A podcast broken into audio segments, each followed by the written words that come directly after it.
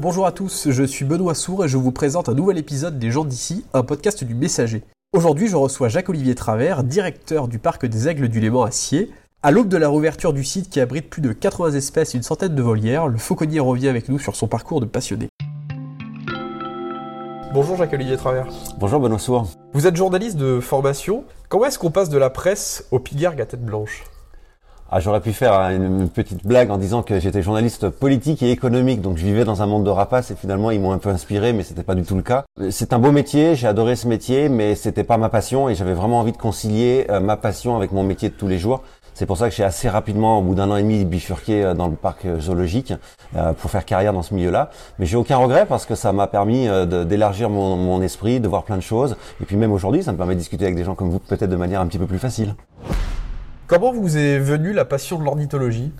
Oh, C'était enfant. Hein. On a eu la chance d'habiter à la campagne avec mes parents et puis un jour on, a trouvé des pipis qui étaient tombés du nid et, euh, et, ça a été vraiment une fascination. Je, je me suis euh, mais vraiment tombé amoureux de ces animaux et j'ai eu pour idée d'essayer de, sauver tous les oiseaux que je pouvais trouver.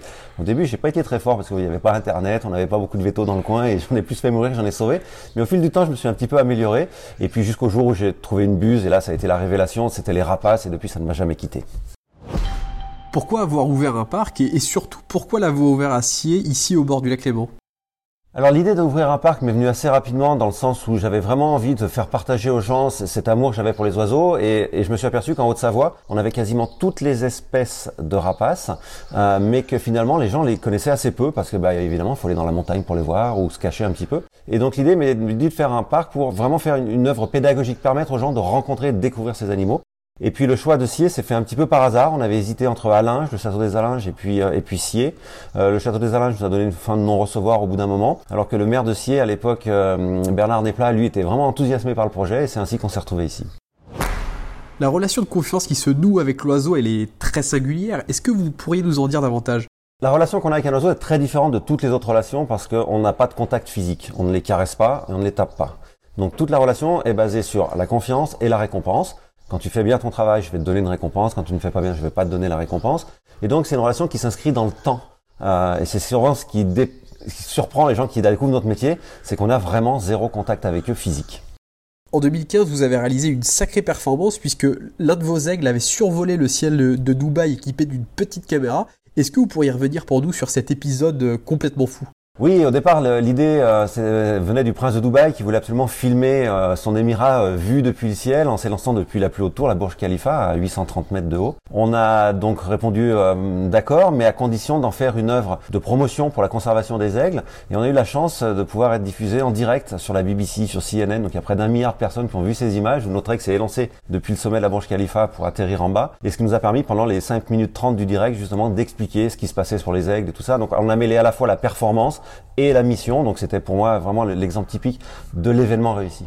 Est-ce que cet événement-là a construit toute la notoriété du, parc ou vous aviez déjà avant euh, une certaine reconnaissance? Non, cet événement a conclu, je dirais, mais on avait déjà euh, volé depuis le sommet du Mont Blanc, traversé la Manche, les chutes Victoria, on avait fait des vols depuis la Tour Eiffel, depuis Berlin et autres. Mais la Burj Khalifa, c'est vraiment, ça a été le summum d'abord parce qu'on s'aperçoit que monter au sommet de cette tour, c'est un vrai, une vraie performance parce qu'elle n'est pas équipée pour ça. Et puis la deuxième chose, c'est que le prince avait mis des moyens colossaux, donc les télés étaient là. Et c'est vrai que ça a été un, événement incroyable. Comment est-ce que vos, vos, oiseaux ont vécu toute cette période de confinement qui s'est allée sur euh, plus d'une année alors c'est assez bizarre parce que il y a deux types d'oiseaux si vous voulez aux aigles du Léman. Vous avez les animaux qui vont faire les tournages, les spectacles, qui ont l'habitude du public et je vais presque dire qui en ont besoin. Donc eux, bah, évidemment, ils ont senti un manque. Et puis vous avez toute l'autre partie de notre population qui nous sert pour la reproduction et qui eux, au contraire, vont ont plutôt besoin de tranquillité. Donc eux, ils étaient ravis. Alors le, confinement a été une merveille. D'ailleurs, on n'a jamais eu autant de naissances que cette année. On est à plus de 30 naissances, quasiment le double de ce qu'on a d'habitude. Euh, donc c'était vraiment deux situations totalement opposées. Donc là, avec la réouverture, bah, ceux qui étaient euh, en manque vont retrouver le public et vont être contents. Et puis les autres, bah, il va falloir qu'ils se refassent une petite idée, avoir un petit peu plus de présence. Vous évoquez justement la, réouverture du parc, donc prévue pour ce mois de juin. Euh, la suite pour vous, c'est quoi justement? On démarre naturellement On a des nouveautés au programme? Oui, le, le, la, la, crise a, changé le fonctionnement du parc parce que pour des raisons euh, économiques, on a été obligé de supprimer des spectacles. On a revu le modèle du parc. Où avant, on venait chez nous à la journée, on a pris la décision d'en faire un parc à la demi-journée en doublant certains spectacles et tout. Donc ça, c'est un nouveau modèle économique pour nous. L'année dernière, il avait très bien fonctionné. On espère poursuivre sur cette, cette lancée-là.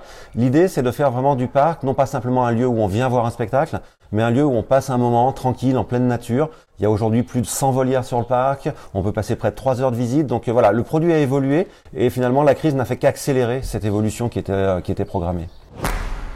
Et la suite de l'aventure, ce sera encore et toujours au contact des oiseaux, j'imagine?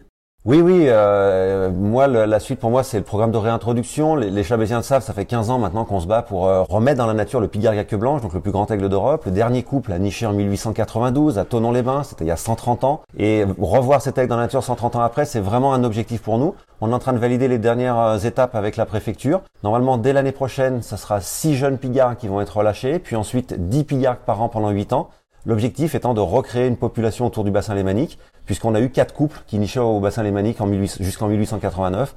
On aimerait bien que cet oiseau revienne. C'est un facteur à la fois de connaissance, de protection de l'environnement, mais aussi d'équilibre, puisqu'on sait que aujourd'hui le lac, par exemple, est soumis au problème du cormoran, qui est vraiment important pour les pêcheurs. Le pigargue est un prédateur de ces espèces-là. Donc l'idée, c'est pas simplement de remettre une espèce pour se faire plaisir, c'est essayer de recréer des équilibres qui ont été perturbés parce qu'on les a fait nous disparaître, et que si le pigargue était là, certainement que le milieu serait un peu plus équilibré aujourd'hui.